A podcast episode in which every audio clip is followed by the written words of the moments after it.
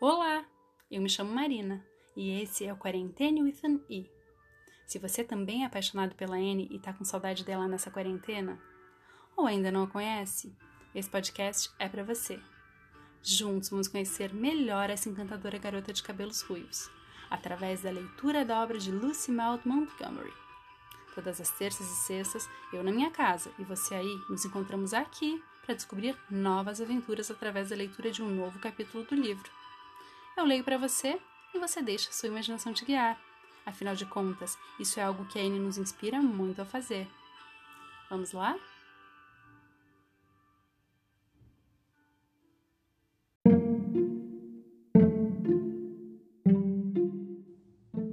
Anne de Green Gables, capítulo 20 Uma boa imaginação mal aventurada. A primavera chegara mais uma vez a Green Gables, a linda, caprichosa e relutante primavera canadense que passava devagar ao longo de abril e maio em uma sucessão de dias doces, frescos e frios, com crepúsculos rosados e milagres de ressurreição e crescimento. Os bordos na trilha dos amantes estavam com botões vermelhos e brotos espiralados de samambaias despontavam por todo o gorgolejo de dríade. Nas terras ermas acima e ao longe, atrás da propriedade do Sr. Silas Sloane, as anêmonas brotavam, como se fossem estrelas brancas e rosa por baixo de suas folhas marrons. Todas as meninas e todos os meninos da escola passaram uma tarde de ouro colhendo-as, voltando para casa em meio ao crepúsculo sem nuvens e ecoante com os braços e cestas cheios de despojos florais. Sinto muita pena das pessoas que moram em terras onde não há anêmonas, comentou ele.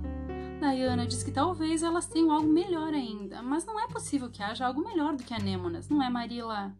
E Diana diz que se eles não sabem o que são anêmonas, não vão sentir falta delas. Mas acho isso a coisa mais triste que há. Acho que seria trágico, Marila, não saber o que são anêmonas e não sentir falta delas. Você sabe o que acho que anêmonas são, Marila? Acho que devem ser as almas das flores que morreram no verão passado, e este é o paraíso delas. Nós nos divertimos esplendidamente hoje, Marila. Almoçamos na grande ravina coberta de musgo, perto do antigo poço. Que lugar romântico! Charles Long desafiou Art Gills a pular sobre o poço, e Art pulou porque não resistia a um desafio. Ninguém na escola resiste. Desafiar os outros está muito na moda. O Sr. Phillips deu todas as anêmonas que colheu para Prissy Andrews e ouvi-lo dizer doçuras para outra doçura.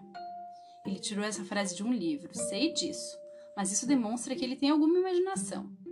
Ofereceram-me também algumas anêmonas, mas recusei-as com desdém. Não posso lhe dizer o nome da pessoa, porque jurei jamais deixar esse nome passar pelos meus lábios. Fizemos coroas com as anêmonas e as colocamos em nossos chapéus, e quando chegou a hora de ir para casa, marchamos em procissão estrada abaixo, em dupla, com os nossos buquês e nossas coroas, cantando Minha Casa na Colina. Oh, foi muito emocionante, Marila.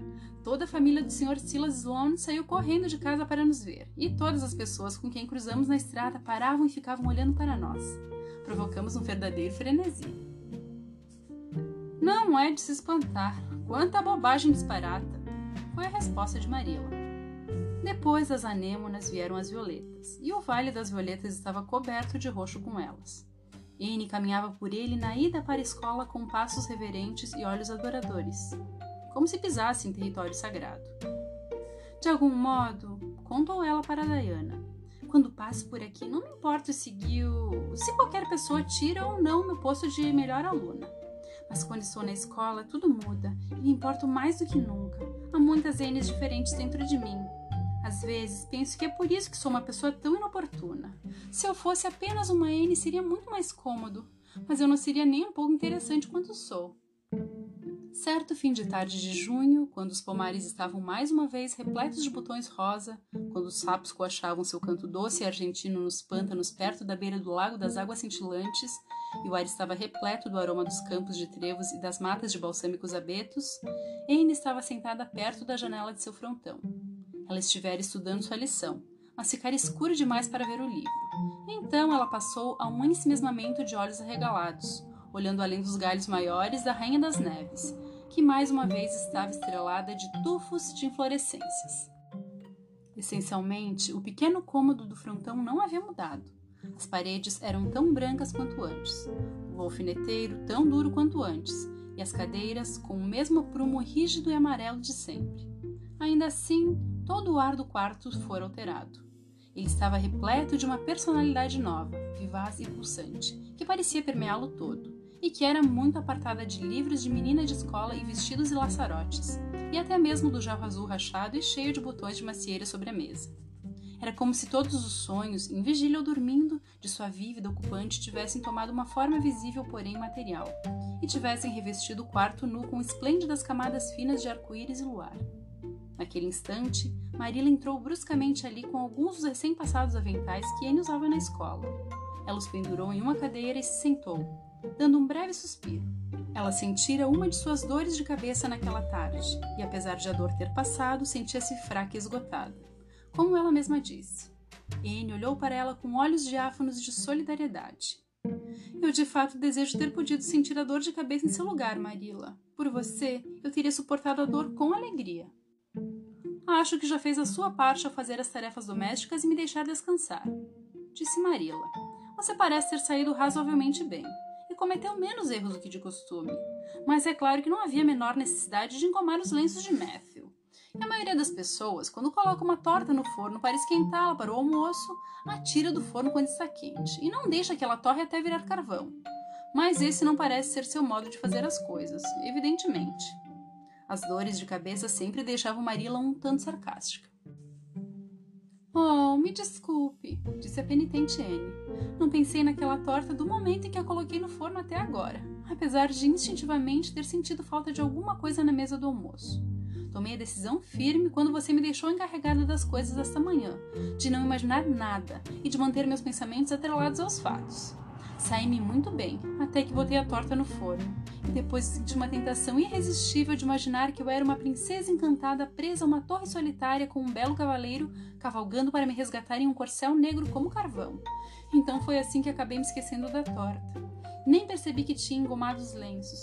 Durante todo o tempo em que fiquei passando as roupas, fiquei tentando pensar em um nome para a ilha nova que eu e Diana descobrimos subindo o riacho.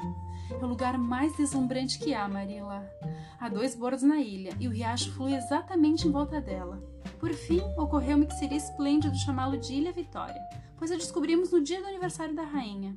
Tanto eu quanto Diana somos muito leais à monarquia mas sinto muito quanto à torta e aos lenços. Eu queria me comportar melhor hoje, pois se completa um aniversário. Você se lembra do que aconteceu neste dia no ano passado, Marilla? Não, não me lembro de nada de especial. Oh, Marilla, foi o dia em que vim para Green Gables. Jamais esquecerei esse dia. Ele foi a grande virada na minha vida. É claro que isso não pareceria tão importante assim para você. Faz um ano que estou aqui e tenho sido muito feliz. É claro que tive lá meus problemas, mas problemas se superam. Você lamenta ter ficado comigo, Marilla? Não, não posso dizer que lamento, falou Marilla, que às vezes perguntava como poderia ter vivido em Green Gables antes da vinda de Anne. Não, não lamento exatamente. Caso você tenha terminado de estudar a lição, quero que corra e pergunte à senhora Barry se ela pode me emprestar o molde do avental de Diana. Oh, mas está escuro demais, choramingou Anne. Escuro demais? Ora, estamos ainda no crepúsculo, e Deus sabe que você já foi para lá várias vezes depois que já escurecera. Vou lá amanhã de manhã cedo, disse Anne com ansiedade. Acordo com aurora e vou, Marilla.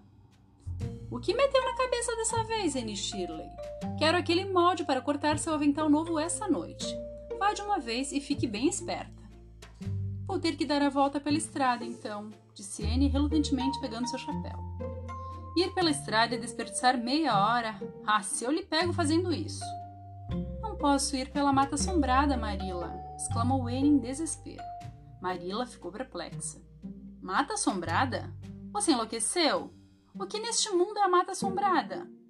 O bosque de pícias perto do riacho, sussurrou Anne. Quanta bobagem! Não existe nenhuma mata assombrada em lugar nenhum. Quem andou lhe contando essas histórias? Ninguém, confessou Anne. Diane e eu simplesmente imaginamos que a mata era assombrada. Todos os lugares por aqui são tão. tão. banais. Nós simplesmente inventamos isso por diversão. Começamos em abril. Uma mata assombrada é romântica demais, Marilla. Escolhemos o bosque de pistas porque ele é muito lúgubre. Oh, imaginamos coisas muito horríveis. Tem uma mulher de branco que caminha pelo riacho bem nessa hora da noite e contorce as mãos e profere gemidos altos. Ela aparece quando haverá uma morte iminente na família. E o fantasma de uma criança assassinada assombra o lugar que fica perto do ósseo agreste. Ele aparece de surpresa por trás de você e coloca seus dedos gelados na sua mão. Desse jeito. Oh, Marilla, sinto calafrio só de pensar. E tem um homem sem cabeça que fica de tocaia ao longo da trilha. Esqueletos lançam olhares fulminantes para você por entre os galhos. Oh, Marilla, eu não passaria pela mata assombrada agora por nada nesse mundo. Tenho certeza de que as coisas brancas vão sair por trás das árvores e tentar me agarrar. Onde já se ouviu isso? exclamou Marilla, que ficara escutando com uma perplexidade muda. Annie Shirley, está querendo me dizer que acredita em todos esses perversos disparates da sua própria imaginação? Não acredito exatamente, titubeou Anne. Pelo menos não na luz do dia. Mas depois que escurece, Marilla, é diferente. É nessa hora que os fantasmas vagueiam. Fantasmas não existem, Anne. Oh, existem sim, Marilla, exclamou Anne com ansiedade. Conheço pessoas que já os viram, e são pessoas respeitáveis. Charles Long diz que sua avó viu seu avô tangendo as vacas de volta para casa certa noite depois que já fazia um ano do enterro dele. Você sabe que a avó do Charles Long não contaria essa história à toa. Ela é muito religiosa. E o pai da senhora Thomas foi perseguido até a casa certa noite por um cordeiro de fogo com a cabeça cortada e presa a um trechinho de pele. Ele disse que sabia se tratar de um espírito do irmão e que aquilo era um aviso de que ele morreria dentro de nove dias. Ele não morreu, mas morreu dois anos depois. Então dá para você ver como realmente aquilo era verdade. E Robert Gills diz. Anne Shirley, interrompeu Marilla com firmeza. Jamais quero tornar a ouvir você falar deste modo. De saída, tive dúvidas quanto a essa sua imaginação e se este vai ser o resultado dela. Não vou permitir tal coisa. Vá já para a casa dos Derry e vá pelo bosque de Pisces. Entenda isso como uma lição e um aviso para você. E jamais me deixe tornar a ouvir qualquer palavra da sua cabeça sobre matas assombradas. Anne podia implorar e choramingar o quanto quisesse, e o fez, pois o pavor que sentia era muito real. Ela se deixou levar por sua imaginação e passou a ter um pânico mortal do bosque de Pisces à noite. Mas Marilla era inexorável. Ela marchou com a vidente de fantasmas encolhida de medo até a nascente e mandou que ela prosseguisse direto pela ponte pelos retiros crepusculares de mulheres que gemiam em de espectros sem cabeça que havia pela frente. Oh, Marilla, como pode ser tão cruel? Soluçou Anne. Como se sentiria se uma coisa branca de fato me agarrasse e me levasse daqui? Vou correr esse risco, disse Marilla impassível. Você sabe que sempre falo muito sério. Já vou lhe curar desse problema de ficar imaginando fantasmas nos lugares. Agora, marche! N marchou, quer dizer, cambalhou pela ponte e subiu tremendo a trilha horrível e escura à sua frente. N jamais se esqueceu dessa caminhada. Ela se arrependeu com a amargura de ter deixado levar a sua imaginação. Os doentes da sua imaginação espreitavam em todas as sombras à sua volta, estendendo as mãos frias e descarnadas para agarrar a aterrorizada garotinha que dera vida a eles.